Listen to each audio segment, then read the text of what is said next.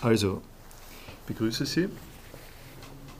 Wir sind mitten auf der ersten Seite des Big TypeScripts angelangt und haben das letzte Mal über Satz, Verstehen und Erlebnis äh, gesprochen und werden in diese Richtung weiter verfahren, äh, wobei ich heute einerseits äh, anknüpfen möchte an äh, die Überlegungen vom letzten Mal. Dann habe ich aber auch noch äh, einen Exkurs vorbereitet, äh, der mir unter den Nägeln brennt und der sich beschäftigt mit den Ereignissen im Senat gestern am mhm. Nachmittag.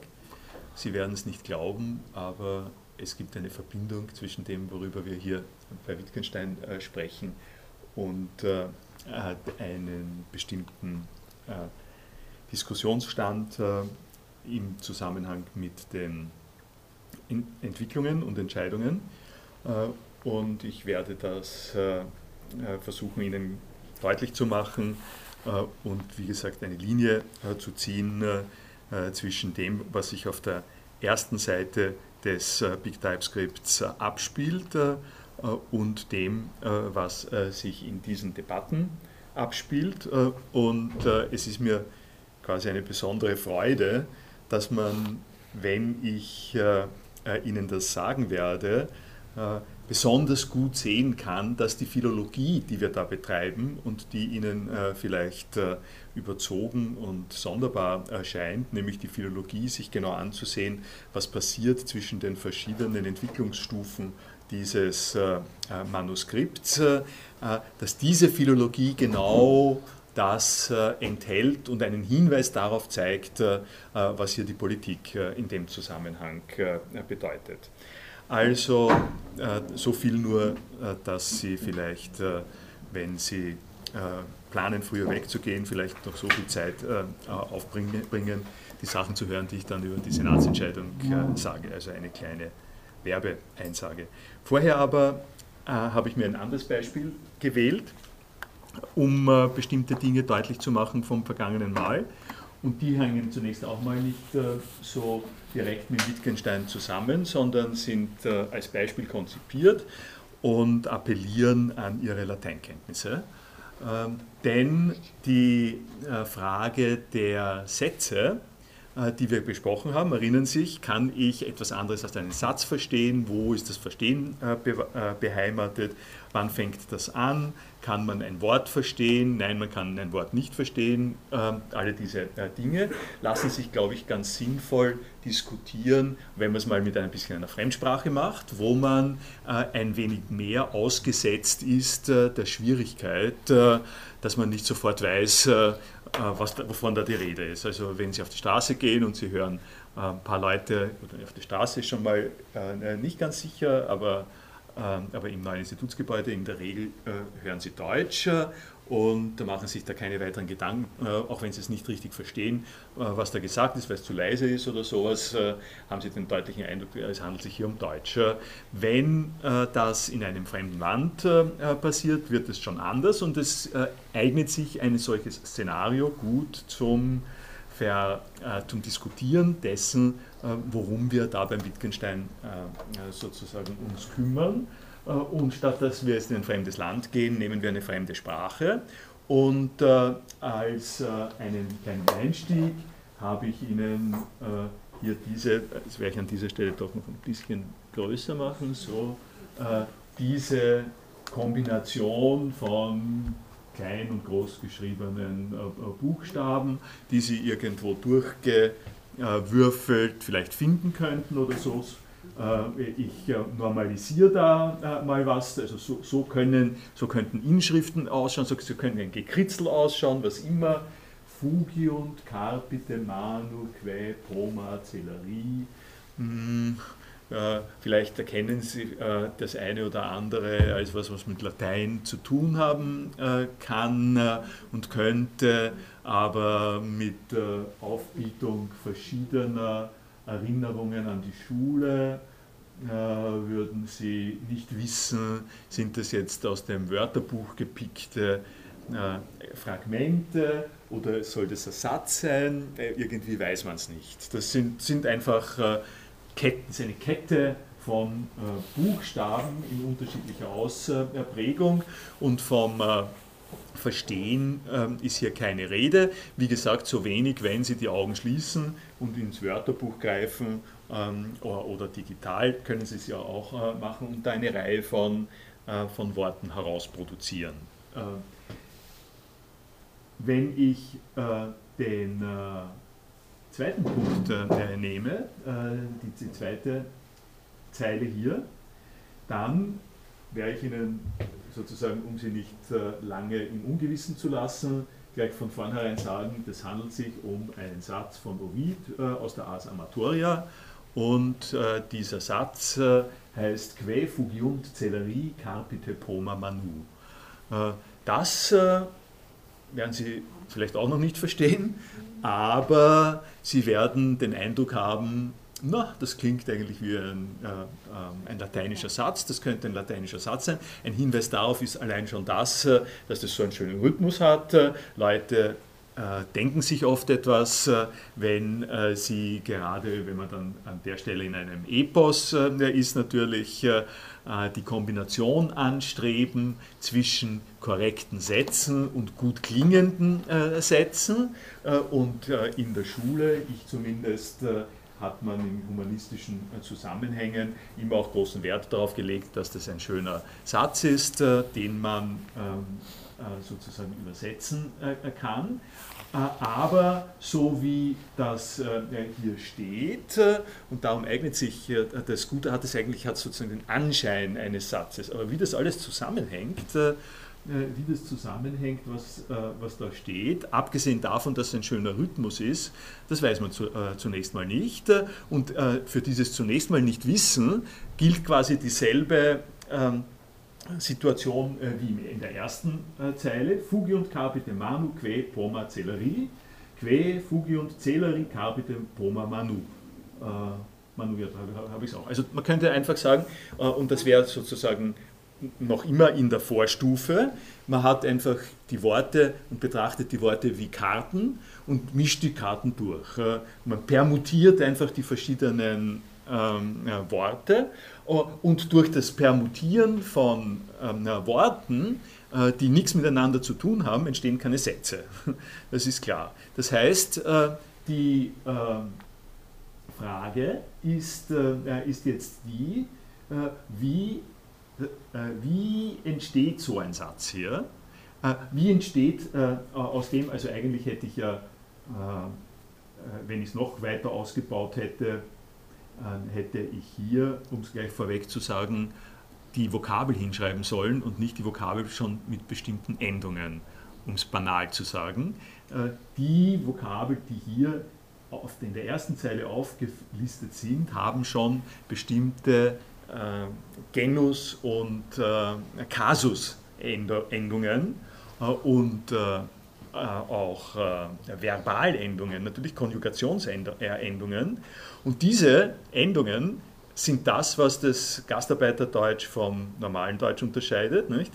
Die Eignung, also die Eigenschaft, äh, Worte einfach nur aneinander zu reihen und zu hoffen, dass sie einen Satz ergeben, der verständlich ist, äh, auch wenn man die Sprache nicht genau kennt. Äh, das zeigt sich darin, dass man einfach Infinitivformen aneinander reiht und hofft, dass der andere den Satz darin versteht, was in Wirklichkeit aber suboptimal im Zusammenhang mit einem gewöhnlichen Satz ist, weil der gewöhnliche Satz besteht darin, dass die Sachen ineinander organisiert sind, aneinander angepasst sind, was eine große Wichtigkeit hat im Zusammenhang mit dem Satz. Warum? Weil wenn man keine Kasus- und Konjugationsendungen hat, dann kann man in einigermaßen komplizierten Fällen nicht sagen, worauf sich irgendwas bezieht. Äh, also man kann zum Beispiel nicht sagen, ob mit einem etwas passiert oder ob die Person was macht. Äh, Franz, baden, schlecht, äh, gehen. Ist es schlecht, dass er badet? Ist es schlecht, dass er geht? Ist Franz schlecht? Das sind die Dinge, die an der Stelle offen bleiben. Und ein Satz ist dadurch gekennzeichnet, dass man das so fein abstimmt, dass man eine Struktur hat, die äh, zusammenpasst. Ne? Und äh, die äh, Struktur, die hier vorgegeben ist, die ist, das ist quasi die kleine Rätselaufgabe im Lateinunterricht, der wir alle unterzogen worden sind, die ist nicht so richtig äh, auffällig. Die ist, äh, ich kann jetzt zwar wissen, Quiz, quo, Quiz äh, heißt irgendwie wer, äh, fug, fugere, fugitive, das weiß man auch, das ist ein, äh, eine, ein Flüchtling, also fliehen. Celarus ist schnell, Carpite ist Carpe diem, da kennen es vielleicht, mal schnappen. Ähm, Poma sind die, äh, die Früchte ähm, und äh, Manus ist die Hand, äh, Manuskript, sowas ähnliches. Also die fliehen schnell, nehmt Flü Früchte, Hand. Ja? Da haben wir dieselbe Geschichte wie Franz äh, Baden schlecht gehen. Ähm, und äh, der die Aufgabe besteht jetzt also darin zu sagen, okay, was passt zusammen? Ähm, da ist ein, äh, die Konstruktionsregel, wenn ich sie sozusagen ein bisschen beleben, erinnern kann, äh, wie sowas klingt. Die Konstruktionsregel ist zuerst, man sucht nach dem Verbum, nicht? das Verbum ist capite, nehmt ähm, wen oder was, äh, sucht nach dem Objekt. Äh, Objekt steht im äh, Akkusativ, äh, wir suchen, wo ist der Akkusativ, que, Poma, Poma ist der Akkusativ, nehmt die Früchte. Äh, und womit nehmt ihr die Früchte? Mit der Hand, Manu, äh, das ist der Dativ. Äh, wo haben Sie noch eine Bestimmung zum Dativ? Zählerie ist auch ein Dativ, das passt gut zum Manus, mit schneller Hand. Nehmt die Früchte. Und was ist jetzt das Quä? Quä ist der Anfang eines Relativsatzes. Und worauf bezieht sich der Relativsatz? Auf das Objekt, nämlich die Früchte. Also die Früchte die äh, fliehen, äh, nehmt euch mit schneller Hand, äh, heißt das. Damit haben sie jetzt die Struktur herausgeholt und um äh, äh, die Sache äh, sozusagen ein bisschen zu normalisieren, habe ich mir hier den Spaß gemacht, diese Struktur deutlicher dem Deutschen anzupassen und also eine Version dieses Satzes zu erstellen, die ähm, für unsere äh, also beschränkten Lateinkenntnisse ein bisschen besser wäre. Der hat es halt nicht so geschrieben. Und das heißt Poma, Poma que fugiunt carpite celeri manu. Ja? Da, passt die, da passt es sozusagen schön das eine nach dem anderen. Da äh, brauchen Sie nicht auf die Suche äh, zu gehen nach den verstreuten Stadt, äh, Tat, Stadt, Satzteilen. Und äh, die Pointe dabei ist natürlich die, äh, Sie können sich vorstellen, dass ein alter Lateiner äh, wenn er den letzten Satz liest, sagt, naja, Satz ist, also gut, ich verstehe schon, was es ist, aber lateinischer Satz ist das keiner. Ja? Und in mein Gedicht kommst du nicht hinein, äh, äh würde der äh, Ovid gesagt haben. Und äh, die ganze Richtung, in die das gewiesen hat, was ich Ihnen da jetzt gezeigt habe, ist, äh, dass wir an der Stelle ein eine Konstellation, ein Verhältnis haben dazwischen, dass wir was erleben und dass wir was analysieren. Also mein Anfangsstatement, dass wir das irgendwie als einen lateinischen Satz empfinden, ist eine Sache, die wir äh, unserem Innenleben ähm, zuordnen. Ja? Ähm, so ähnlich wie wir etwas als eine Gefahr empfinden oder als eine Aufforderung, als ein freundliches Lächeln empfinden. Äh, ich komme auf der Straße jemandem entgegen, der lächelt mir freundlich zu und ich empfinde, er lächelt mir zu, ich empfinde das als ein freundliches Lächeln. Ich sehe eine Inschrift und ich empfinde das als eine lateinische Inschrift. Äh, ob das wirklich ein freundliches Lächeln ist, äh, ist noch einmal offen. Das könnte unterschiedliche Bedingungen haben und unterschiedlich interpretiert werden. Und ob das wirklich ein, äh, ob mein Gefühl mich trügt oder nicht trügt, äh, das liegt nicht in dem Gefühl. Äh, also, dass ich den Eindruck habe, das ist sowas, äh, ist ein nicht ausreichendes äh, Kriterium dafür, äh, für, ich rede jetzt für einen Wittgenstein, aber eigentlich auch aus meiner eigenen Überzeugung, das ist ein nicht ausreichendes Kriterium dafür, dass es sich hier um einen Satz handelt. Wie komme ich drauf, äh, dass es sich um einen Satz handelt. Ich habe die Sache ja schon angedeutet, indem ich das rekonstruiere und äh, damit eine Struktur aufbaue, die eine Definitheit hat, wo also klar ist, die Hand ist schnell und nicht die Früchte sind schnell zum Beispiel. Ne? Die Früchte sind nicht schnell, weil das gehört nicht zu den Früchten, dass sie schnell sind. Äh, das ist mehr für die Eidechsen. Äh, und die Hand ist aber etwas, was äh, schnell ist.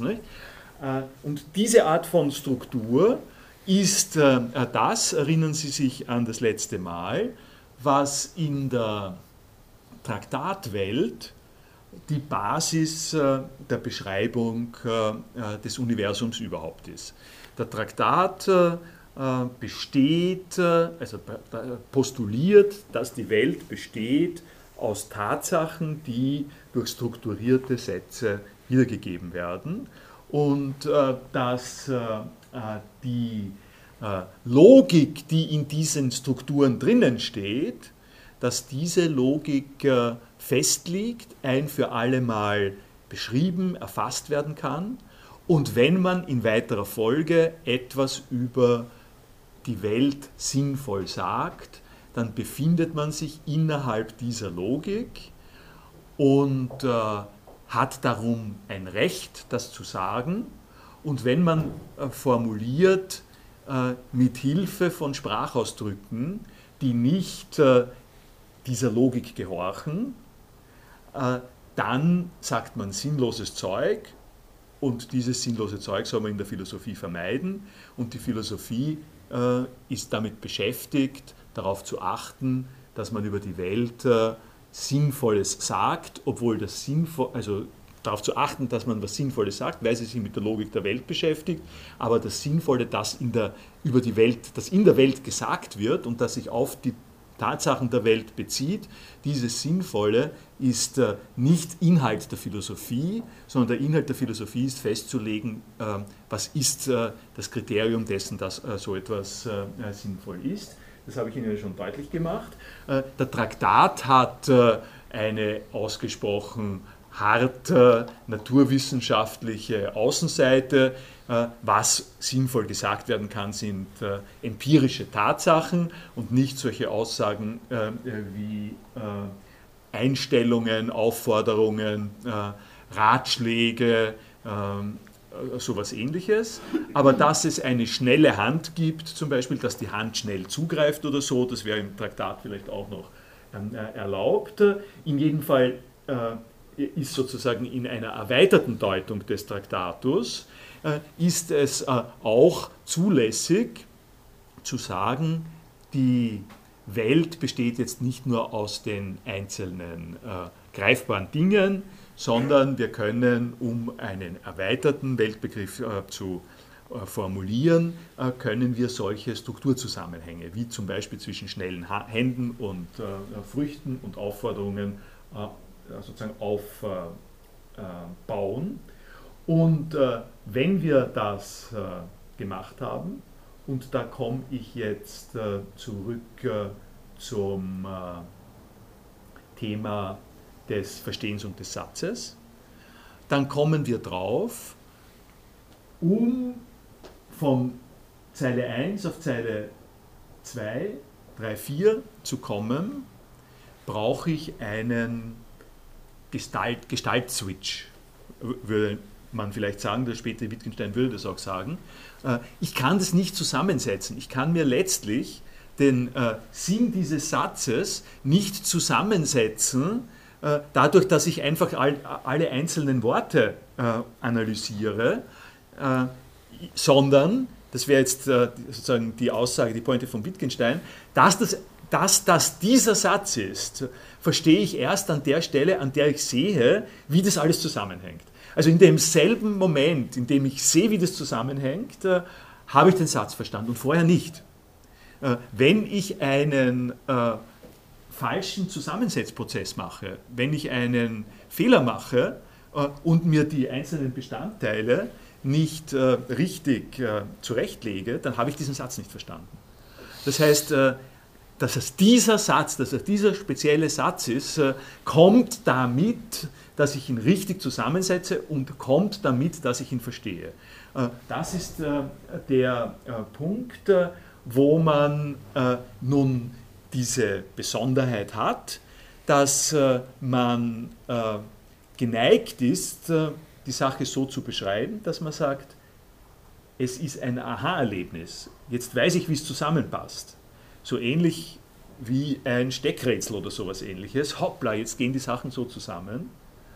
Aber dieses Aha-Erlebnis, das sich äh, damit verbindet, das ist nicht äh, das, Kriter das ist sozusagen nicht ein Kriterium dafür, dass wir gleichzeitig, dass wir sagen äh, können, es ist ein Satz, weil das Aha-Erlebnis muss begleitet sein, muss verbunden äh, sein, damit, dass ich zeigen kann, dass das nach bestimmten Regeln so funktioniert.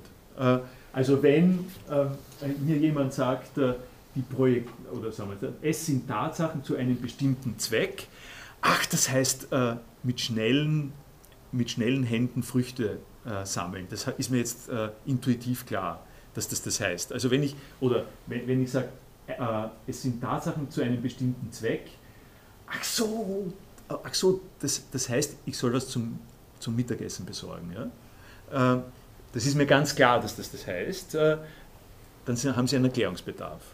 Äh, es reicht nicht, dass Ihnen klar ist, dass das so ist. Sie müssen angeben, in welchen Zusammenhängen, in welcher Konstruktion ähm, so etwas für jemanden anderen äh, äh, funktionieren kann. Also die simple, äh, die simple äh, Auseinandersetzungssituation äh, in der Lateinschularbeit, äh, wo Sie sagen, ja, ich habe diesen Satz gelesen und mir war klar, das heißt das, und dann kommt der ähm, Lateinlehrer oder die Lateinlehrerin und sagt, das kann aber das nicht heißen, weil das passt nicht zusammen. Ähm, das ist die Situation, in der wir uns auch an dieser Stelle befinden. Äh, und das sind jetzt alles Variationen äh, davon, dass äh, ich Ihnen nahebringen möchte, wie der Wittgenstein zu Beginn des Pict TypeScripts, und das ist meine Überschrift in dem Zusammenhang, wo habe ich das, wo habe ich das hier? So, Setz, äh, sozusagen die, die Thesen diskutiert und die Sätze festlegt. Sätze werden nicht verstanden. Das ist jetzt meine Formulierung. Sätze werden verstanden, das kann man sagen. Ähm, Sätze und Verstehen sind in einer Weise koextensiv, aber es ist nicht so, dass äh, die, dass man sagen kann, da stehe ich zunächst einmal draußen äh, und habe äh, ein bisschen was verstanden und dann, äh, äh und dann komme ich langsam dazu, das besser zu verstehen, sondern es ist, es ist vielleicht so, dass man sagen kann, Verstehen ähm, vermehrt sich, aber die Definitheit eines bestimmten Satzes, die haben Sie erst, diesen äh, Satzinhalt von ganz genauer Art und Weise haben Sie erst, wenn Sie ihn verstanden haben und dann, vorher haben Sie nicht gehabt, vorher haben Sie das nicht verstanden. Äh, ich habe Ihnen Argumente für die Gegenseite in meiner Darstellung äh, ja schon gebracht. Ähm, äh, also man kann doch immerhin, man kann sagen, wenn ich bei der Lateinschularbeit bleibe, oder wenn die Lateinschularbeit so betrachtet wird wie ein mathematisches Beispiel. Bei mathematischen Beispielen ist es so, dass man sagt, naja, also richtig ausgerechnet haben sie es nicht, aber der Gang ist verstanden worden. Ja? Die Hälfte der Rechnung stimmt, das heißt, er kriegt nicht vier Punkte, sondern zwei Punkte oder sowas kriegt er. Ja? So ähnlich könnte man sagen, naja, was der, den Satz hast du nicht wirklich verstanden, aber die Hälfte des Satzes hast verstanden. Du hast schon irgendwie vers verstanden, äh, worum es da geht. Äh, das ist aber sehr menschlich natürlich, hoffen wir doch, äh, äh, dass wir so eine ähm, bestimmte Bereitschaft haben. Aber es ist genau nicht das, was der Wittgenstein sagt. Der Wittgenstein sagt in dieser Phase und auch in weiteren Phasen seines Lebens, äh, es kann schon sein, dass du irgendwas verstanden hast. Aber darum kann ich mir nichts kaufen, so sagt es nicht. Aber das sage ich jetzt sozusagen. Da, dafür, dass du da ein bisschen etwas verstanden hast, weil das so klingt, äh, wie du meinst, dafür kann ich mir nichts äh, äh, kaufen. Kaufen kann ich mir erst etwas an der Stelle, an der wir uns einigen darüber, wie das alles zusammenpasst. Und wenn wir uns darüber geeinigt haben, sind wir, wie man so sagt, on the same page und haben, kein, äh, haben diese Vorstufen quasi aufge, aufgelassen, aufgehoben. Es gibt keine Vorstufen, es gibt nur diese eine Verein, äh, sozusagen Verständigungsstufe. Verstehen fängt, mit dem, äh, fängt erst mit dem Satz an. Also darüber habe ich jetzt, glaube ich, genug äh, ausgeführt. Wollen Sie was dazu bemerken? Wenn nicht, dann führe ich Sie mal noch auf eine nächste klein, also schöne und attraktive äh, Detailwendung in dem Big TypeScript, wiederum im Hinblick auf die Typografie und auf die Manuskriptgenese. So wie das hier steht, ist es aus dem Manuskript 211 hineingetippt. Und dann schreibt der Wittgenstein noch was dazu. Zu diesem Satz schreibt er genau was dazu. Sie sehen, äh, also das ist, äh, äh wo äh, das Verstehen fängt aber erst mit dem Satz an, das ist 211. Und äh, das ist die Seite 242 aus 211, das haben wir schon äh, uns angeschaut und da sieht man etwas, allerdings nicht sehr gut, nämlich da hat er mit der Hand was dazu geschrieben, äh, in, schon in dem 211er äh, Manuskript, allerdings nachdem es getippt worden ist. Wann er das dazu geschrieben hat, weiß ich nicht, weiß man auch nicht.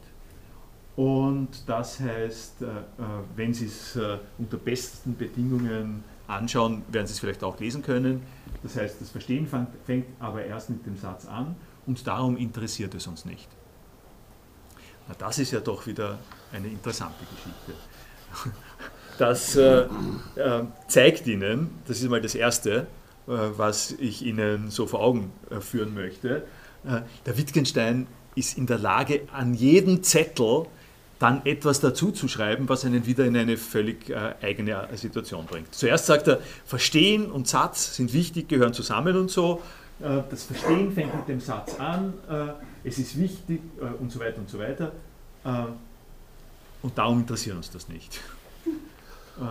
Sie haben es hier in, in, das ist die Reitbauer-Tabelle, das Verstehen fängt aber erst mit dem Satz an und darum interessiert es uns nicht.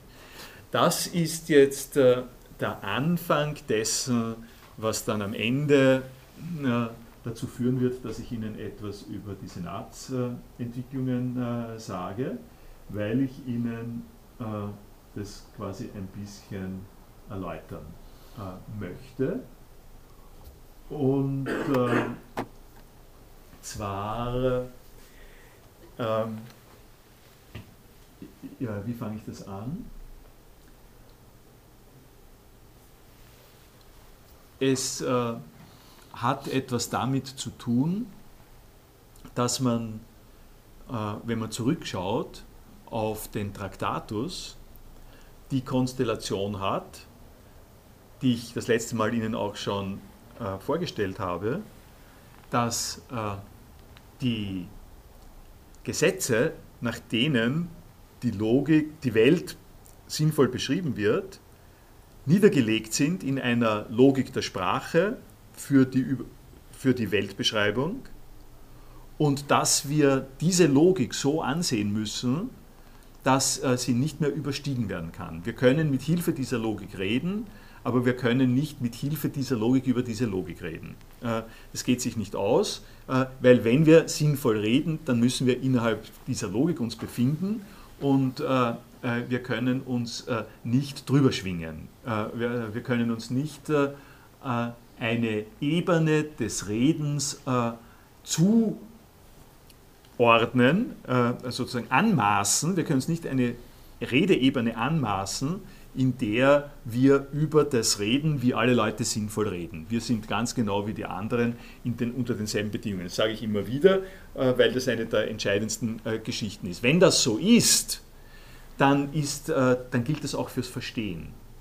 Äh, auch Verstehen hat nicht die Beschaffenheit, dass es Leute gibt, äh, die verstehen etwas besser und die anderen verstehen es ein bisschen weniger gut und die, die es besser verstehen, sagen es denen, die weniger gut verstehen, na probier's doch mal ein wenig, sodass du aufholst, sondern äh, verstehen, wenn verstanden wird, tut man dasselbe. Das ist die Pointe, die ich gerade vorher gesagt habe. Äh, es ist nicht so, dass äh, man bisschen herablassend von der Lehrerinnenposition her dem anderen sagen kann, na, du hast schon irgendwie verstanden, worum es geht, aber ganz verstanden hast es noch nicht. Wenn du mir noch ein bisschen weiter zuhörst, dann wirst du es ganz verstanden haben. Äh, das ist genau die Pointe, von der der Wittgenstein hier oben sagt, und darum gibt es in einem wichtigen Sinn keine halben Sätze. Äh, wo ist das? Irgendwo steht es in diesen äh, Zusammenhängen. Sie finden es sicher leicht, aber ich finde es jetzt hier nicht ist auch nicht wichtig. In einem wichtigen Sinn gibt es keine halben Sätze. Ich glaube, warum das so ist, habe ich äh, erwähnt äh, und habe ich erläutert. Und wenn es keine halben Sätze gibt, dann gibt es auch kein halbes Verständnis von dem, äh, was ein Satz ist. Das heißt, es gibt nur ein ganzes Verständnis. Äh, und dieses Ganze, äh, was, es, was es sehr wohl gibt, um das nochmal zu wiederholen, was es gibt, ist ein anderes Verständnis. Man kann andere Sätze äh, haben, man kann was anderes verstehen, aber wenn man einen bestimmten Satz versteht, äh, dann muss man sich übereinstimmend verhalten mit den Leuten, die diese Konstruktion des Satzes äh, als die richtige Konstruktion betrachtet haben. Wenn also Verstehen diese Art von Holismus, Totalitarismus hat, dann werden Sie leicht sehen, dass man äh, für das Verstehen dasselbe sagen kann, wie man für die Logik der Sprache sagen kann, nämlich dass wir uns nicht verstehensvoll über das Verstehen drüber schwingen können, äh, das irgendjemand hat. Das ist, und da greife ich jetzt das erste Mal rauf, äh, vor auf das, was ich ähm, noch jetzt äh, in der zweiten Hälfte äh, der Vorlesung sagen werde, äh, das ist ein massiver Kritikansatz gegen das klassische Bildungsideal. Äh, das ist massiv gegen das, was äh, in der humanistischen Tradition uns allen gelehrt ist. Äh, das ist sogar massiv gegen jede Pädagogik. Denn nicht ganz umsonst habe ich hier mit Latein und Schule und so operiert. Schulen operieren so, dass die Lehrerinnen es besser wissen und es äh, den äh, Schülerinnen äh, entsprechend aufs Auge drücken, um das mal so zu sagen. Ich sage es jetzt polemisch von einer Stelle, dass die eine Vollheit des Sinns haben, dass die besser verstehen, worum es da geht und den anderen die Möglichkeit geben, dieses Verstehen aufzubauen. Äh, mit Hilfe davon, dass sie, äh, wie, man's, äh, wie man es ja auch auch wirklich gerne sagen möchte, zum Beispiel sagen, hier hast du einen Satz und der Satz kommt dir vielleicht ganz unwichtig vor, aber ich sage dir, was in dem Satz drinnen ist. Äh, ich sage dir, wie du den Satz wirklich verstehen sollst. Ich selber bin einer der ersten, jeder, der hier in dem Institut äh, arbeitet, ist schuldig. Äh, ich erzähle ihnen die ganze Zeit, wie sie die Wittgenstein-Sätze verstehen sollen. Ich versuche nichts anderes, als ihr Verstehen dessen, was diese Wittgenstein-Sätze sind, aufzubauen, auszubauen, zu bereichern, damit sie mehr damit anfangen können. Das heißt, wie soll ich das anders beschreiben, was ich tue, als dass ich ihr Verstehen anreichern möchte zumindest. Und da sind wir nun genau im Gegenbereich. Der Gegenbereich ist der, dass der Wittgenstein sagt, wenn du einen Satz verstanden hast, dann äh, hast du genau dasselbe verstanden, ähm, äh, was äh, jeder andere mit diesem Satz versteht. Und äh, wenn du äh, beanspruchst, dass da mehr dahinter ist, dann musst du mir eine andere Geschichte erzählen. Dann musst du mit dem Ding anders umgehen. Dann, dann kannst du kannst das nicht sozusagen, du, äh, entschuldige, entschuldige, mich für den Ausdruck, du kannst dem, äh, dem Satz den Sinn nicht aus der Nase ziehen. Ja?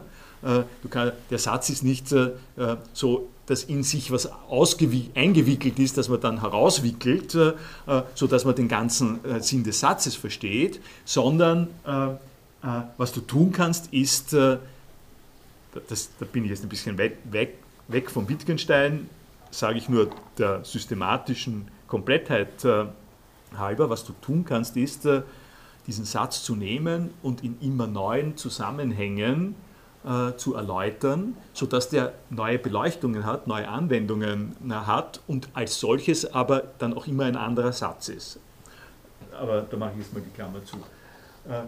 wenn das so ist, wie ich jetzt gesagt habe, dann ist eine Brücke geschlagen, nämlich die Brücke dazwischen, dass im Traktat diese Metaposition äh, vermieden wird, verboten wird und dass äh, der Sinn dessen, also ich bin wie gesagt äh, in der Interpretation von diesem uns darum interessiert es uns nicht, der Sinn dieses es interessiert uns nicht äh, darin besteht, äh, dass wir gar keinen Zugriff haben für das Verstehen, das sowieso da drinnen ist. Äh, wir können äh, nichts dazu sagen. Es kann uns nicht interessieren. Äh, es kann uns nicht interessieren, weil äh, wir es immer schon voraussetzen äh, müssen, so wie die äh, sinnhafte Gestaltung von weltbeschreibenden Dingen. Und wenn man diese Interpretation von mir nimmt, dann ist mit dieser handschriftlichen Zusatzbemerkung ein äh, direkter Übergang äh, von Wittgenstein geleistet, von diesen Satzverstehenszusammenhängen zu Problemen der Metasprache und der Metareflexion.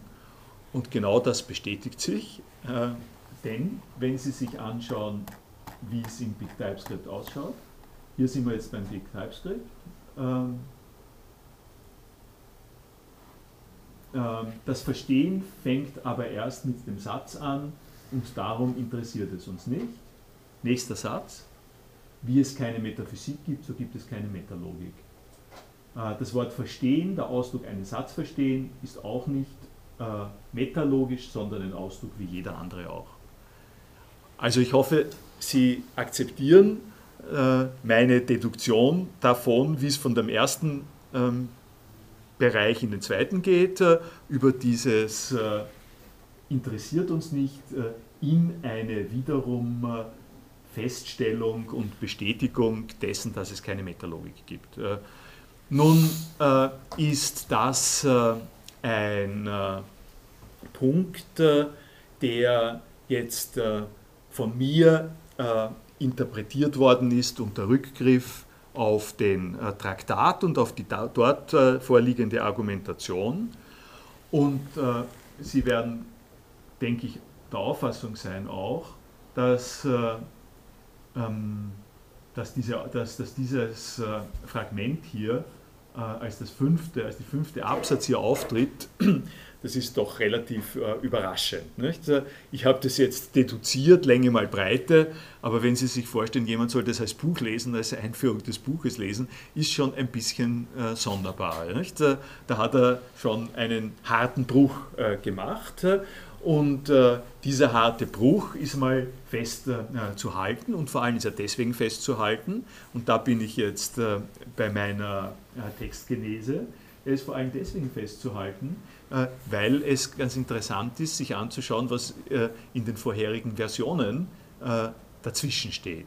Es ist nämlich nicht so, dass das aufeinander folgt in seinem Manuskript, sondern in seinem Manuskript hat er eine Seite dazwischen, zwischen dem einen und dem anderen. Und das werde ich Ihnen jetzt gleich zeigen. Die hat er rausgeschnitten, das hat er uns an der Stelle vorenthalten. Und damit gibt es diesen harten Bruch. Und was er uns, das ist das eine. Und das zweite, was hier eine besondere, einen besonderen Charme hat, traue ich mir schon äh, zu sagen. Äh, das zweite ist, äh, dass er in dem, was er da rausgeschnitten hat, Sachen schreibt, die äh, von höchster Wichtigkeit in seiner Philosophie sind, die Sie möglicherweise schon dreimal gehört haben, die immer wieder zitiert werden äh, die etwas mit der Aufgabe der Philosophie überhaupt zu tun haben. Das ist mein zweiter Hinweis darauf, was es dann kommt. Äh, in diesem Zwischenraum äh, steht im Manuskript eine Aussage darüber, was die Aufgabe der Philosophie ist. Das ist das, was er uns hier sozusagen vorenthält. Und was zu interpretieren ist, als Erklärung, also Erklärung ist es die Frage, in der Genese ist es das, was der Wittgenstein hintereinander geschrieben hat, äh, um zu dem Schluss zu kommen, dass es keine Metalogik gibt und die, wenn, äh, wenn ich sozusagen äh, jetzt in meinen Worten, in meinen Worten habe ich es gesagt, man kann sie nicht mit Verstehen über das Verstehen von jemandem anderen stellen. Nicht? Das war meine grundlegende Attacke, meine Wittgenstein paraphrasierende, grundlegende Attacke auf die Pädagogik. Und äh, die äh, Plausibilität dieser grundlegenden Attacke auf die äh, Pädagogik steckt in den ausgelassenen Passagen drinnen. Welche Passagen hat er ausgelassen? Ähm, schauen wir uns das hier an. Das sind diese beiden.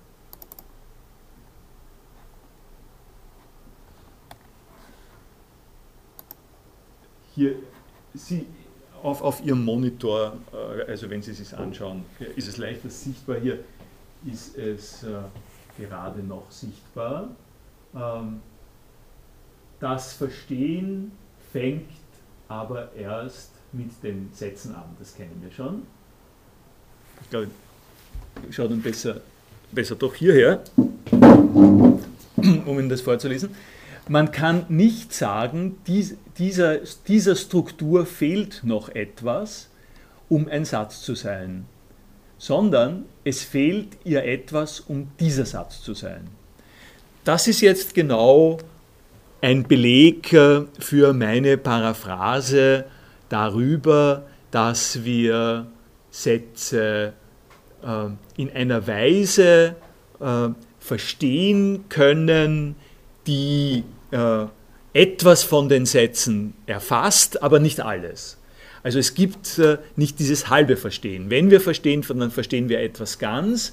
Man kann nicht äh, sagen, da fehlt noch etwas, um ein Satz zu sein, äh, sondern wir können sagen, um einen Satz zu formulieren, brauchen wir die Definitheit aller der Bestandteile. Und äh, wenn äh, wir etwas haben, was dieses Ziel nicht erfüllt, äh, dann trifft es schlicht und einfach nicht, was dieser Satz sagen will, unbeschadet dessen, dass es vielleicht so konstruiert werden kann, dass es etwas anderes trifft. Aber es trifft das nicht, was dieser Satz äh, äh zu, äh, zu, sagen hat. Nun, der nächste äh, Punkt, äh, gehen wir, mal, gehen wir weiter. Ich, ich explizieren jetzt, was da, was da drinnen steht, bis dort, wo dann, äh, wo dann steht, äh, es gibt keine Metalogik. Ja, das ist die eine Überlegung. Die nächste Überlegung, die er reinschreibt, äh, in 31 äh, auf der Seite 188 von äh, Manuskript 110. Äh, ähm, Beispiel, Mr. NN out in. Das ist das hier. Beispiel, Mr. NN out in. Das handelt sich äh, offensichtlich um äh, etwas, was man in einem College haben kann. Ja? Also stellen Sie sich vor, äh, der, das Spre die Sprechstundenzimmer oder sowas und dort gibt es den Herrn Charlie Smith und der ist entweder out oder in und Sie können danach können die Klappe dort oder dort hinlegen oder so irgendwas ähnliches. Also eine Vorrichtung, um die Anwesenheit einer Person äh, zu ähm, indizieren. Und äh, was er an der Stelle sagt, ist, äh, warum er darauf hinweist, äh, das äh, hat äh, Struktur. so wie der lateinische Satz, auch in diesem Fall ist es nicht einfach ein englischer Satz, aber es ist eine Zusammenstellung von Bestandteilen der englischen Sprache, die man als eine bestimmte Struktur äh, betrachten kann. Und diese bestimmte äh, äh, Struktur wird mitgeteilt, wenn man äh, versteht, worum es da geht. Äh, ich habe etwas äh, noch nicht gesagt, was ich an der Stelle vielleicht einfügen sollte, dass, was er hier auch selber nicht sagt, aber was man dazu hören kann, äh, dass es nicht einfach um Strukturen geht, äh, sondern um Strukturen, die wahr oder falsch sein können, die behauptet werden können. Äh, die, also man kann, man kann sagen, es gibt natürlich Sprachstrukturen, ähm, die, nicht, die, die strukturell sind, aber nicht Sätze in dem Sinn. Das Satzartige liegt darin, dass man diese Struktur einer Beurteilung unterziehen kann. Sätze sind, das ist ein Dogma, ich sage, man kann sozusagen da auch viel darüber sagen, aber in unserem Zusammenhang ist das jetzt ein Dogma. Sätze sind etwas, was wahr oder falsch sein kann. Das kommt von Frege, das kommt von der analytischen Philosophie, das gilt für den Wittgenstein hier auch. Das ist ein Satz in dem Moment, äh, in dem er so gelesen werden kann, dass das, die Aussage symbolisiert, dass der Herr Charlie Smith weg ist oder da ist. Äh, diese Art äh, äh, von Struktur macht Sätze und an der Stelle sagt er, äh, lässt er sich ein bisschen auf dieses Beispiel ein und äh, sagt dann so etwas wie, wir müssen, damit wir solche behauptbaren Strukturen haben, müssen wir uns nicht sklavisch daran halten, dass das nach Regeln der ausgesprochenen, niedergeschriebenen Grammatik geht. Er sagt, wenn wir so ein Zeichen hier haben, das ist ein Kreis und das ist ein, ein, ein, ein größer, äh, größ, kleiner Alszeichen, also so ein kleines Häkchen, äh, wenn wir sowas sehen an geeigneter Stelle, dann können wir das verstehen als einen Richtungshinweis, also geh in diese Richtung. Äh, auf der einen Seite ist sozusagen nichts und auf der anderen Seite ist dieser, dieser, dieser Zeigerbestandteil. Wir können das als einen Pfeil sehen und wir müssen nicht dazu sagen, äh, wir denken uns den Strich da dazwischen dazu. Ja, er sagt dasselbe nochmal im Zusammenhang mit den Russen. Äh, der Russe, welcher sagt, äh, es ist gut, sagt es gut. Äh, und da verschluckt er nicht das, das Ist. Ja? Das Ist ist nicht sozusagen stillschweigend vom, vom, vom Russen auch noch verstanden, sondern die Struktur, die für den russischen Sprachgebrauch die Rolle erfüllt, die Aussage zu sein, die bei uns heißt, es ist gut. Diese Struktur ist damit verstanden, dass ich äh, diesen Ausdruck es gut äh, formuliere und, äh, und richtig verstehe. Die Idee, dass da nichts fehlt drinnen in dem russischen Ausdruck, die hängt zusammen mit dem, was ich vorhin gesagt habe, nämlich hängt zusammen damit, dass dieser Satz als Ganzer funktioniert und das Ganze gut ist, da kann niemand, das wäre auch so eine pädagogische Überdetermination, nicht, dass jemand sich die Frage stellt, wo ist denn das Ist geblieben in dem Zusammenhang? Sollten die Russen nicht besser da Ist dazu sagen? Äh, das ist eine äh, dumme äh, Idee, das ist genau nicht möglich. Wenn ich weiß, wie Russisch, wie es Russisch heißt, äh, es ist gut, dann weiß ich, dass das der Inhalt dieses Satzes ist und da kann ich nicht mehr dran, äh, dran herumfummeln. Äh, äh, das äh, ist die Idee, äh, die dahinter ist. Und jetzt noch einmal ein weiterer Punkt. Den kompletten Satz zu charakterisieren, ist so unmöglich wie die komplette Tatsache. da haben wir jetzt einen direkten Verbindungsweg zum Traktat. Die Komplettheit einer Tatsache ist äh, in ihrer Gegebenheit mit äh, berücksichtigt und die Tatsache kann nicht von außen beschrieben werden. Die Tatsache kann beschrieben werden durch einen Satz, aber mit einem Satz können wir nicht von außen nochmal die äh, Tatsache so beschreiben, dass wir sagen, sie ist komplett. Die ist schon komplett in sich. Es hat keinen Sinn, an der Stelle das noch dazu zu sagen. An einer anderen Stelle, da in, in einem in einem bisschen weiteren Zusammenhang sagt der Wittgenstein etwas sehr, sehr Schönes wenn uns jemand einen Satz vorschlägt, irgendetwas sagt und wir sagen darauf, of course, selbstverständlich, dann ist es schon ein Zeichen dafür, dass da was nicht stimmt. Und warum? Weil äh, es reicht, dass das, also ein, für einen Satz reicht es, dass er gesagt wird. Wenn wir noch dazu sagen müssen, natürlich ist es so, dann haben wir eine Grenzüberschreitung begangen. Dann haben wir uns in einen Bereich äh, äh, begeben, der nutzlos ist.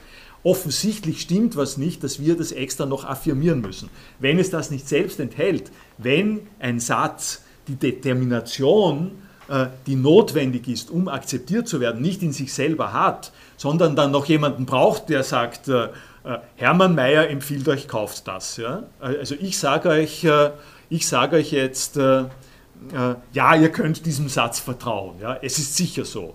Dieses Außenmoment äh, ist für eine Philosophie nicht äh, erwünscht. das sind jetzt alles äh. Und jetzt kommt, nachdem ich Ihnen alles das so vorgestellt habe, jetzt kommt der ähm, Satz, die drei Sätze eigentlich, äh, die Wittgensteins äh, äh Philosophie ganz äh, markant und wesentlich bestimmen. Äh, die Philosophie darf äh, den wirklichen Gehalt oder was das ist, schauen wir uns dann gleich an, den tatsächlichen Gehalt der Sprache äh, in keiner Weise antasten. Sie kann ihn am Ende also nur beschreiben. Das äh, bessert er dann aus. Die Philosophie darf, was wirklich gesagt wird, in keiner Weise antasten. Sie kann äh, ihn aber am Ende also nur beschreiben. Denn sie kann ihn auch nicht begründen, den wirklichen Zusammenhang. Also hier haben wir einen äh, Schluss, der aus all dem, was ich Ihnen gesagt habe ähm, äh, über Ganzheit von Sätzen und Verstehen, jetzt eine direkte Konsequenz zieht auf das, was die Philosophie macht. Und Sie werden jetzt im Nachhinein merken, warum ich Ihnen diese Beispiele mit dem keine Übergriffe, bitte keine pädagogischen Übergriffe, ähm, äh, äh, sozusagen der pädagogische Missbrauch, nicht? der darin besteht, äh, dass das, was wirklich gesagt wird, nicht akzeptiert wird, sondern angetastet wird. Also Pädagogik ist im Prinzip das Antasten dessen, was wirklich gesagt ist, mit dem Ziel, die Zustände zu verbessern. Und das ist das, wogegen hier Wittgenstein auftritt. Ne, äh, und das geht noch weiter. Sie lässt alles, wie es ist.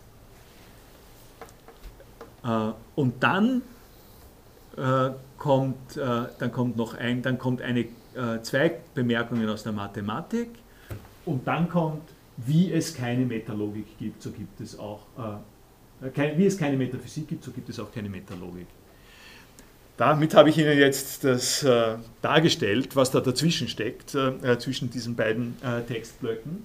Also es steckt dazwischen eine ganz äh, massive Charakterisierung dessen, was äh, Philosophie zu tun hat. Philosophie ist deskriptiv, sie tastet das nicht an, was sie vorfindet, sondern beschreibt es und bemüht sich um eine Darstellung äh, dessen, was wir hier vorfinden. Und jetzt ähm, komme ich äh, zum. Wo waren wir da? Jetzt komme ich zum zweiten Teil. Und äh, hier habe ich Ihnen noch gesagt, die Philosophie lässt alles, wie es ist. Diese Bemerkung steht, äh, ja, das sollte ich vielleicht noch sagen, die Bemerkung ist nicht ganz verloren aus dem Manuskript äh, 110. Die findet sich im Big TypeScript auf Seite 218. Wir sind auf Seite 1. Ja? Äh, die findet sich im Big TypeScript auf Seite 218. Da gibt es ein Kapitel Methode der Philosophie äh, und dort ist sie äh, aufgenommen. Sie sehen an der Stelle ziemlich schön, äh, wie diese Sachen komplett ineinander gehen und können ein bisschen auch mitkriegen, äh, warum es einfach teuflisch schwer und unmöglich ist für den Wittgenstein, äh, die Zusammenhänge so darzustellen, wie, er, wie, ihm das wie ihm das vorschwebt. Ich habe Ihnen den Entstehungszusammenhang gesagt. In dem Entstehungszusammenhang gibt es den Satz, das Verstehen, die äh, Philosophie, was sie machen soll und dann die Metalogik und, äh, und wie es dann weitergeht.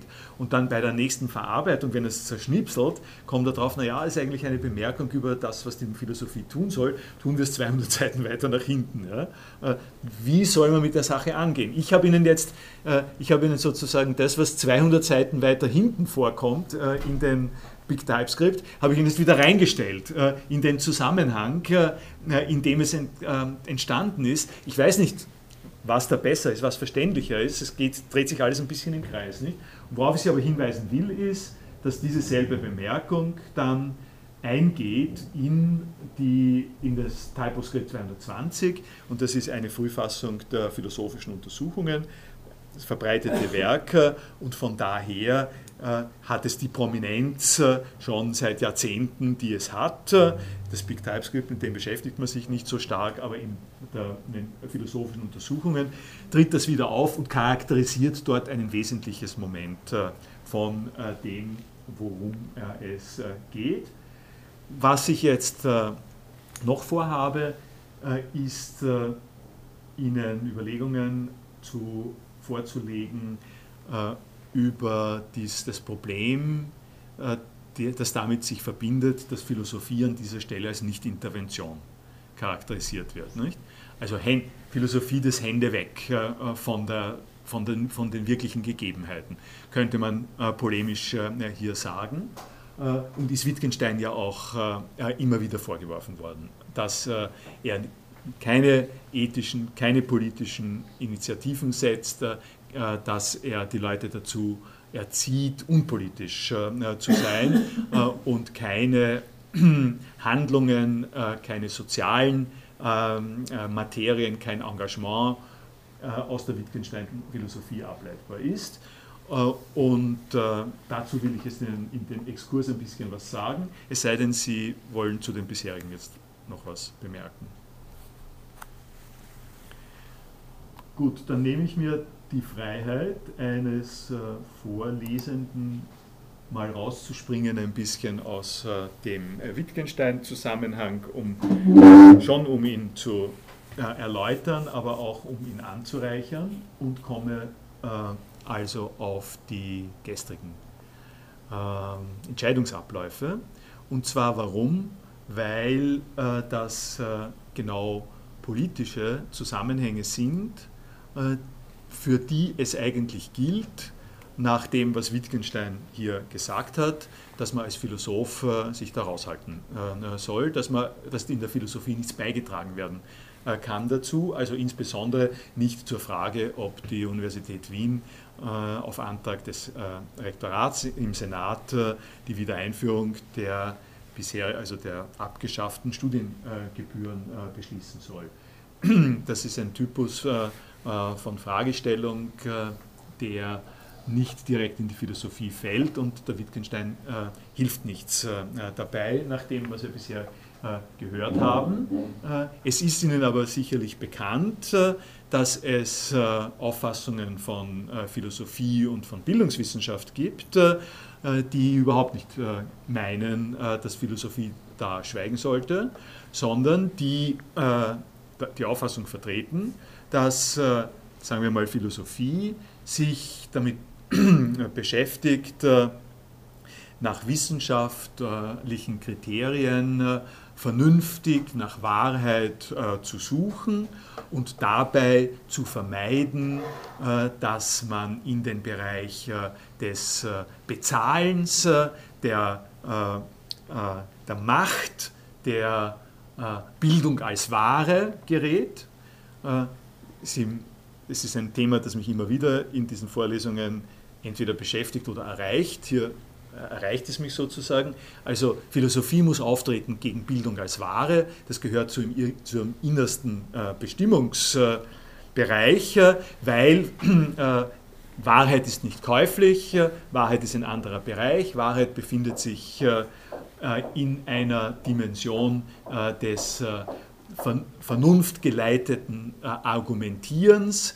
Äh, das, äh, und diese Dimension ist nicht abhängig von dem, was gerade die Budgetsituation ist und die Aufgabe einer humanistischen Bildung, einer akademischen Bildung besteht darin, nicht nur das durchzuführen, sondern auch zu kämpfen darum, einzutreten darum, dass Bildung keine Ware wird, äh, und äh, darum der Aufruf des Aktionsbündnisses gegen Studiengebühren, der an die Mitglieder des Senates äh, am, am, am, am Mittwoch gerichtet worden ist. Darum habe ich diesen Aufruf auch bekommen, sich aktiv gegen die Wiedereinführung dieser beschränkten Studiengebühren einzusetzen. Und Sie, Sie können das äh, Sie, Sie, können es im Einzelnen dann lesen. Ich habe Ihnen nur ein paar äh, Formen, also ein paar Formulierungen ähm, hier extra hervorgehoben. Äh, beim in der kommenden Senatssitzung diskutierten Studiengebührenmodell mögen diese Warnungen übertrieben scheinen. Diese Warnung ist daher die Anzeige einer Tendenz, der entgegengetreten werden muss. Nur eine durch einen politisch und ideologisch zurückhaltenden Staat ausfinanzierte Universität kann eine Wissenschaft ermöglichen, die Reflexion über und Fortschritt der Gesellschaft bedeutet. Bildung darf nicht zur Ware verkommen, sondern muss ein gesellschaftliches Gut äh, äh, bleiben. Äh, das heißt, äh, nach dieser Konzeption ist es eine wesentliche Aufgabe von Wissenschaft und insbesondere der Philosophie, Reflexion zu, äh, anzukurbeln, sozusagen anzustellen gegen die Tendenz äh, einer Kapitalisierung und Neoliberalisierung. Sie kennen in etwa die Argumentation, keinem schlechten Pragmatismus zu verfallen und für Studiengebühren äh, zu stimmen, sondern als Schützerinnen, Schützerinnen, und Bewahrerinnen einer vernünftigen und autonomen äh, Wissenschaft aufzutreten. Äh, die, diese allgemeine äh, Idee ist dann, ich habe dem geantwortet in einem äh, Austausch, E-Mail-Austausch auf einer äh, Liste, die ich führe für genau auch diese Zwecke in der universitären Gesamtsituation.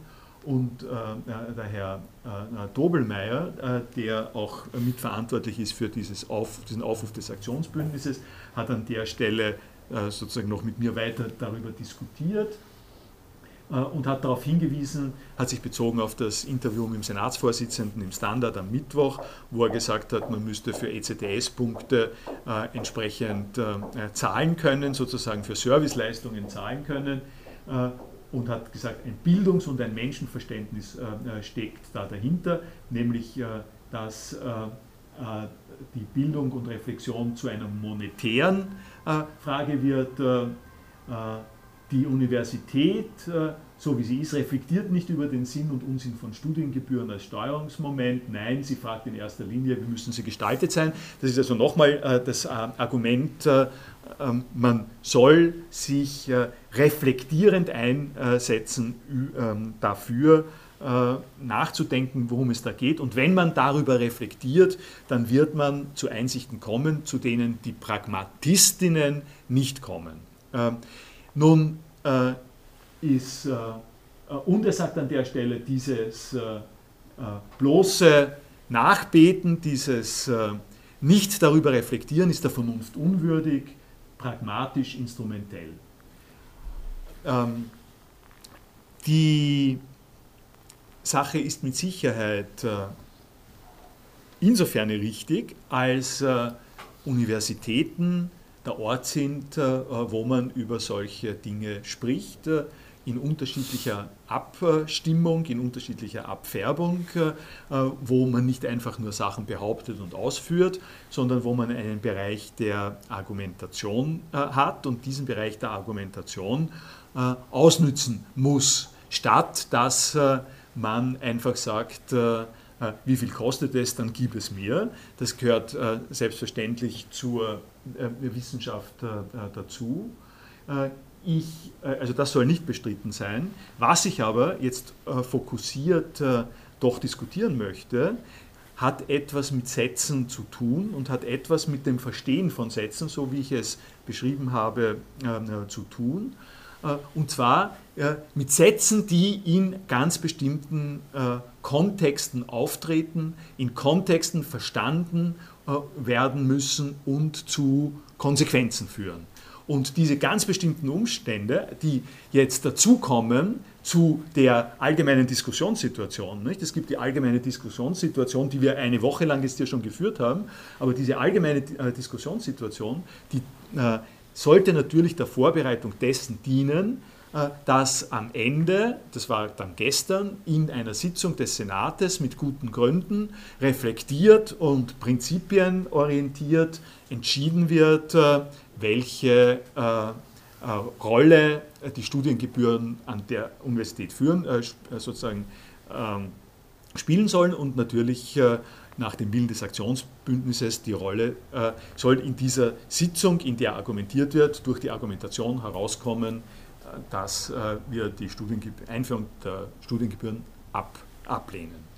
Ähm, das ist der Punkt, auf den es hingesteuert hat und der notwendig ist, wenn ich sehe, dass Wissenschaft nicht nur damit beschäftigt ist, sich Möglichkeiten zu überlegen, das ist ein wesentlicher Punkt, dass man immer in dem Bereich der Möglichkeiten ist, sondern aber auch mit Hilfe von Wissenschaft und auch in der Philosophie äh, übergegangen werden soll von Möglichkeiten, von Hypothesen, von Überlegungen zu Behauptungen. Zu etwas, was behauptet äh, werden kann, was man festhalten kann, was man äh, jemandem zumuten kann. Und in dem speziellen Fall, wenn wir jetzt von der Politik äh, sprechen, äh, ein eine Entscheidungsgrundlage für ein Stimmverhalten.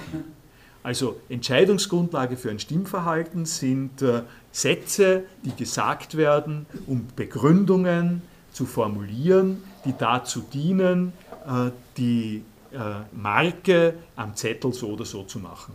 Das ist eine Beschreibung des demokratischen Vorgangs und die Idee der intervenistischen interventionistischen Pädagogik, wenn Sie so wollen.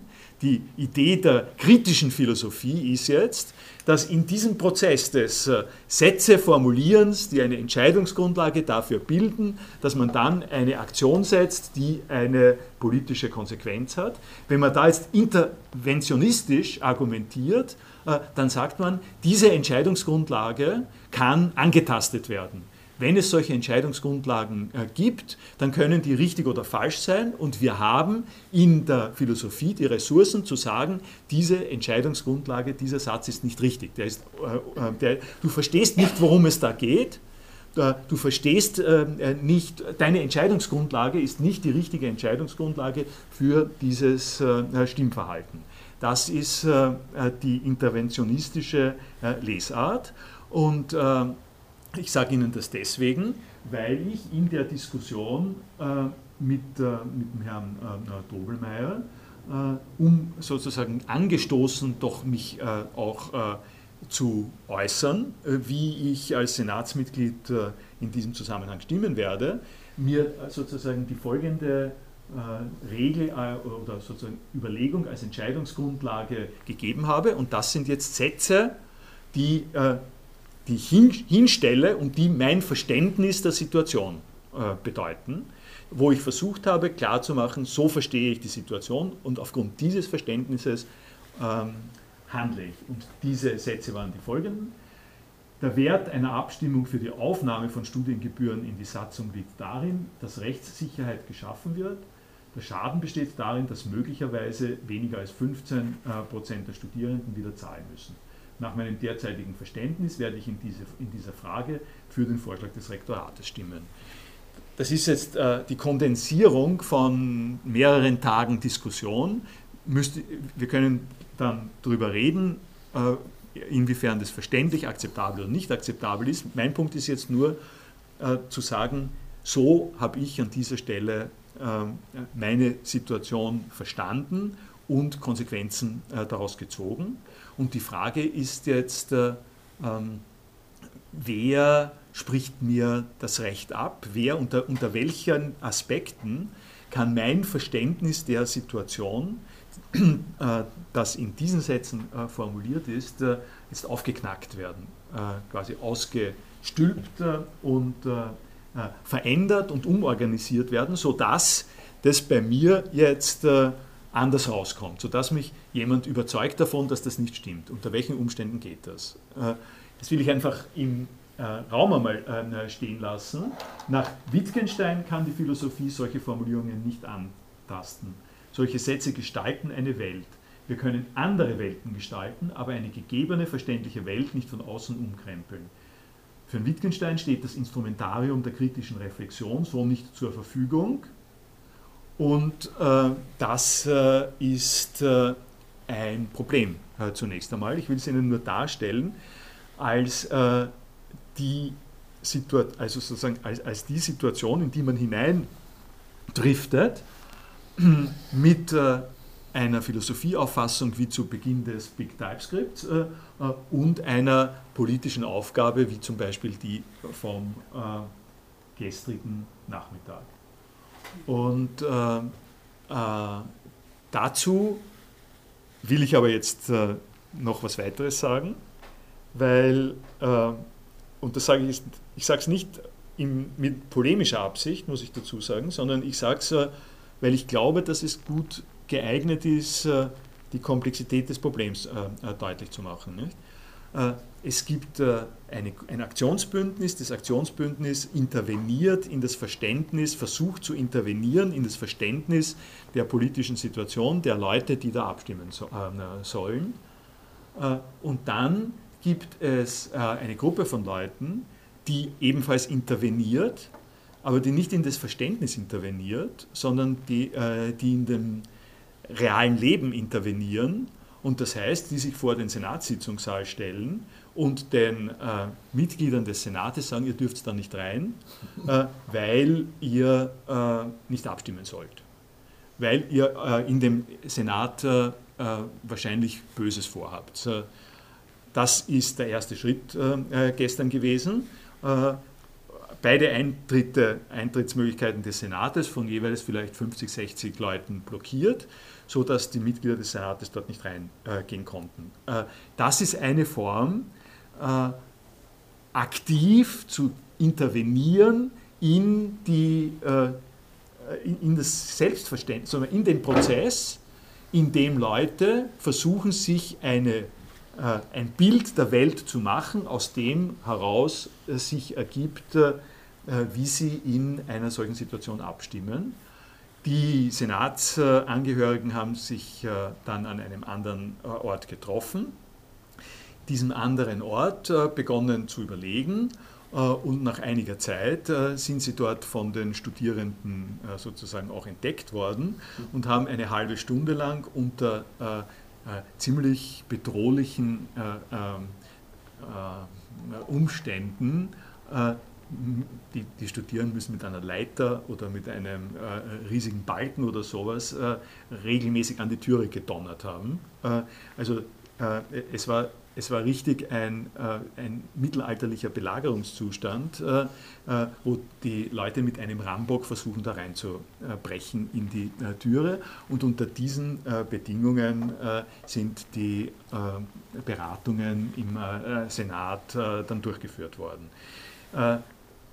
Ich sage das deswegen, weil äh, es eine, also diese kleine Bemerkung, äh, die sicherlich polemisch äh, gedeutet werden kann, obwohl sie nicht sehr polemisch gemeint ist, äh, erspare ich mir nicht, dass die Intervention in bestimmte äh, Verständnissysteme von bestimmten äh, Personen äh, beginnt dabei, dass man nicht akzeptiert, wie die die Welt sehen und endet dann manchmal damit, dass man sie verhaftet äh, oder misshandelt oder sonst etwas.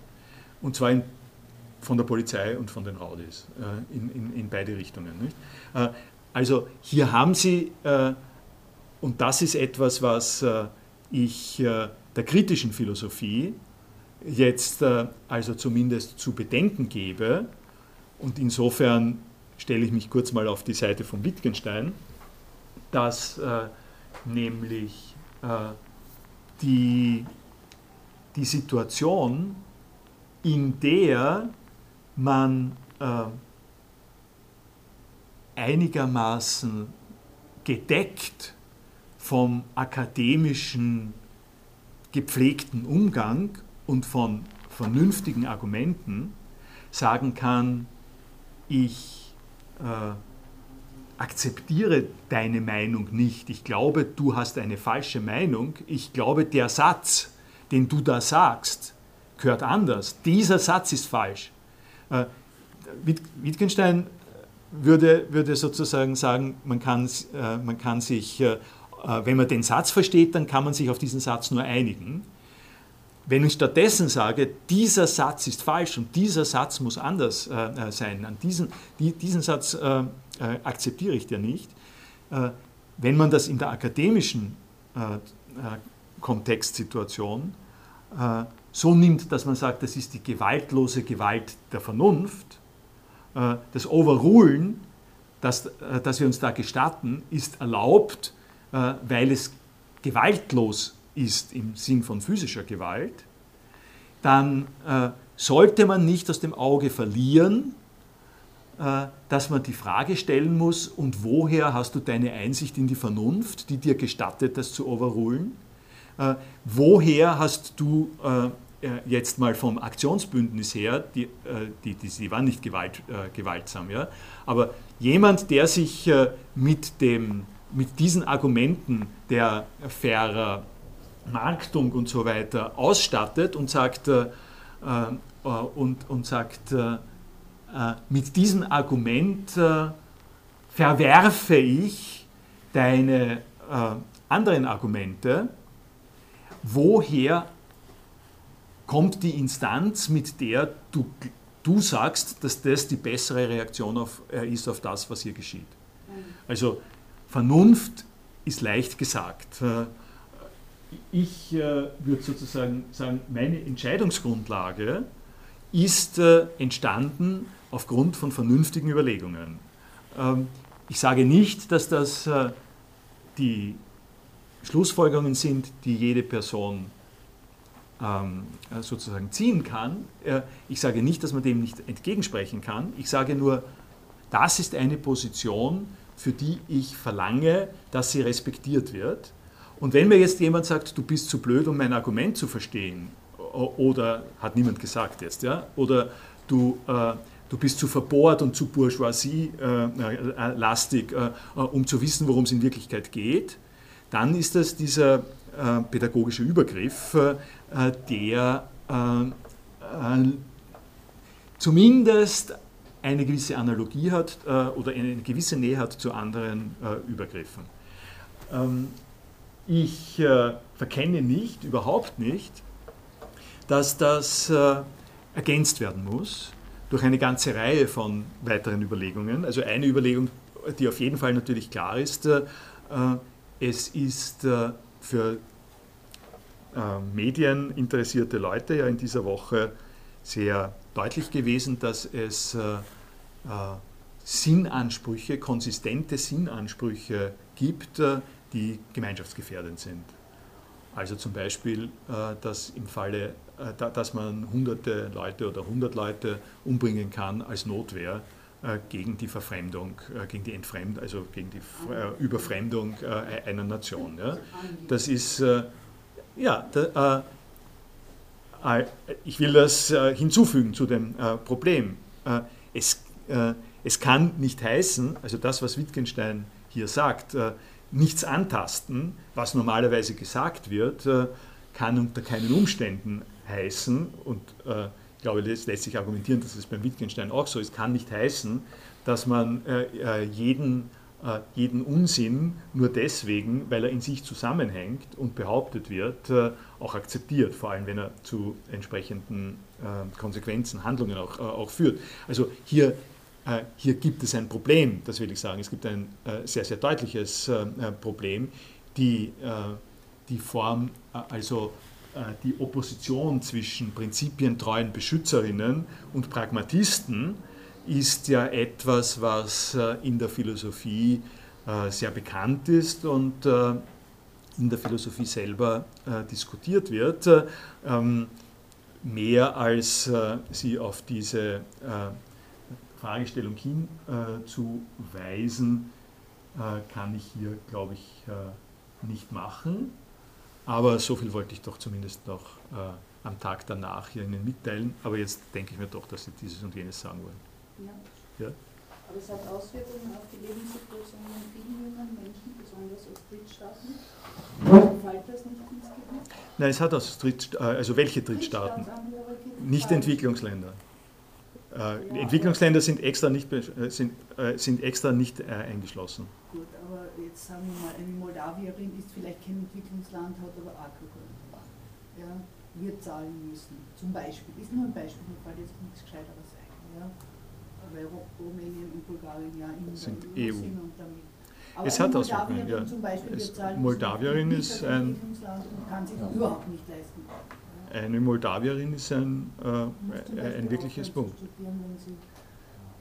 damit Wenn- verliert sie vielleicht Lebensperspektiven, die sie gehabt hätten. Das hat Auswirkungen für, die, für möglicherweise die ganze Zukunft. Und das, Äh, das schon ist-. Das geht über das Marktwert. äh, Ich habe, äh, oder Wert äh, oder Ware, akademische äh, es ist das ja- geht, da geht es um Schicksale, um Leben. Schicksale. Das leugne ich nicht, darum sage ich auch Schaden. Ja? Darum sage ich auch Schaden. Man muss aber auch dazu sagen, es ist ja nicht die Entscheidung äh, dafür, dass die eingeführt werden, sondern äh, es ist in Wirklichkeit die Entscheidung dafür, dass man einen Rechtszustand schafft, in, der, in dem geklärt werden kann, ob das überhaupt juridisch ist.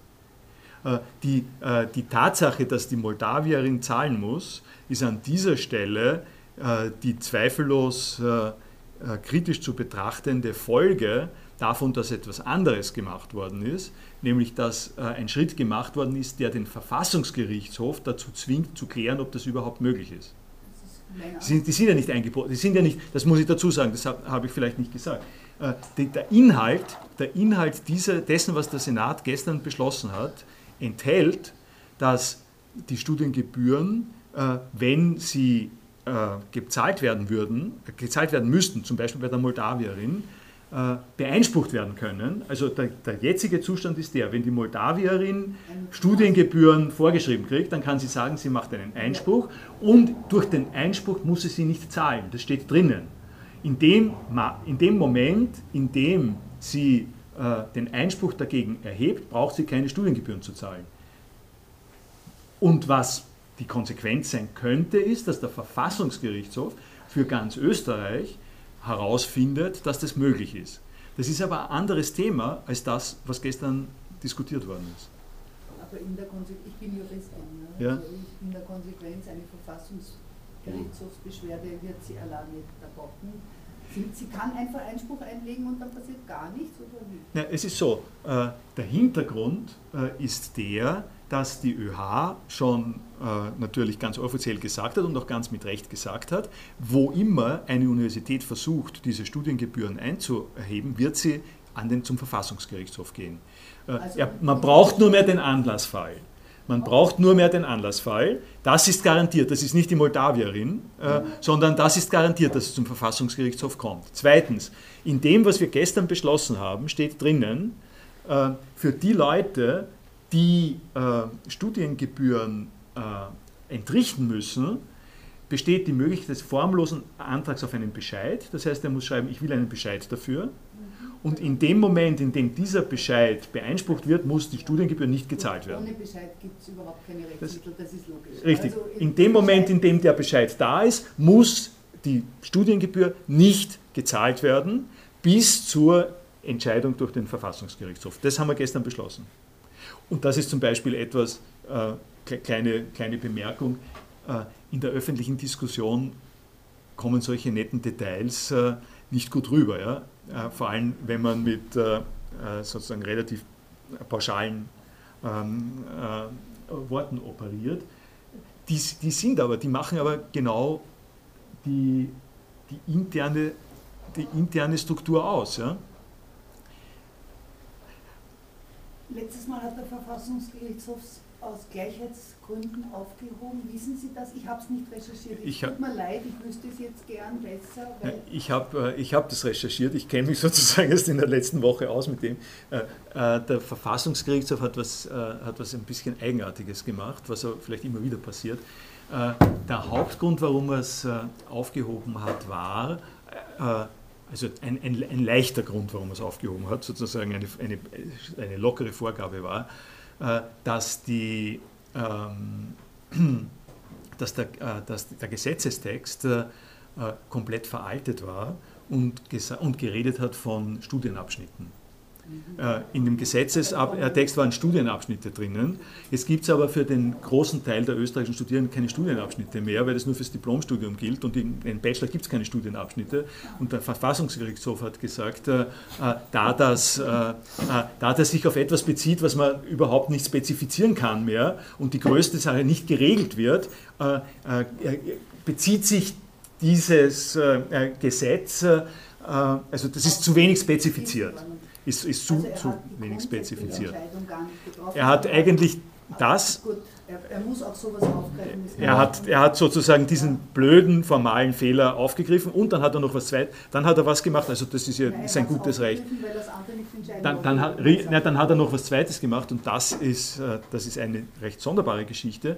Äh, Dieses Gesetz äh, ist ja nicht nur ein Paragraph, sondern das Gesetz ist umgeben von einer ganzen Reihe von anderen Regeln, äh, zum Beispiel unter welchen Bedingungen Studiengebühren und so weiter. An fünf verschiedenen Stellen in dem Gesetz kommen die Studiengebühren vor. An der entscheidenden Stelle der Einhebung der, der Studiengebühren und ihrer Höhe hat es aufgehoben und den Rest hat er nicht aufgehoben. Das heißt, wir haben ein Rumpfgesetz. Das Wir haben ein nicht Ru- anders. Der Verfassungsgerichtshof kann nur die äh, Gesetzesstelle, die angefochten wird, aufheben. Er kann nicht Okay. das ganze Gesetz besetzen. Das geht nicht. Das ist nicht Okay, in jedem Fall, was dann das Ergebnis war, äh, das ist schön, dass Sie mir das sagen, es war mir so nicht klar, was, da, was entstanden ist, ist, und da sind sich die Juristinnen äh, in der Re also eigentlich so wie ich sehe einig, ein Rumpfgesetz, das nicht exekutierbar ist. Ja? Es ist ein Rumpfgesetz entstanden, das nicht exekutierbar ist. Äh, Und der Verfassungsgerichtshof hat dem Ministerium eine Frist gesetzt und der Regierung eine Frist gesetzt, das zu re- revidieren. Die Regierung sagt darauf, äh, na, das machen wir nicht, wir können uns nicht einigen. Äh, Die Universitäten sollen es für uns machen. Das ist die, das ist die Situation äh, gewesen. Und die Entscheidung der Universität Wien ist zu sagen, okay, jetzt tun wir es für, äh, jetzt tun wir das, was der Minister sagt, weil der Minister sagt nicht nur, die Universitäten sollen es für uns machen, sondern, die, dann, sondern der Minister sagt, wenn die Universitäten das nicht tun und nach einem Gutachten, das ich habe, aber sich Geld verschaffen könnten, dann kriegen sie kein weiteres Geld von mir, äh, wenn sie das nicht tun. Das ist aber das, was der Minister sagt. Die Regierung streitet sich darüber, wie man das Gesetz renoviert. Der Minister sagt, ich habe ein Gutachten, das sagt, die Unis können sich das Geld äh, besorgen. Äh, wenn sie es nicht machen, kriegen sie sonst kein Geld. Ja, das, das, das ist die Situation. Und in der Situation, in der Situation hat die Universität Wien gesagt, äh, äh, wir wollen es wissen.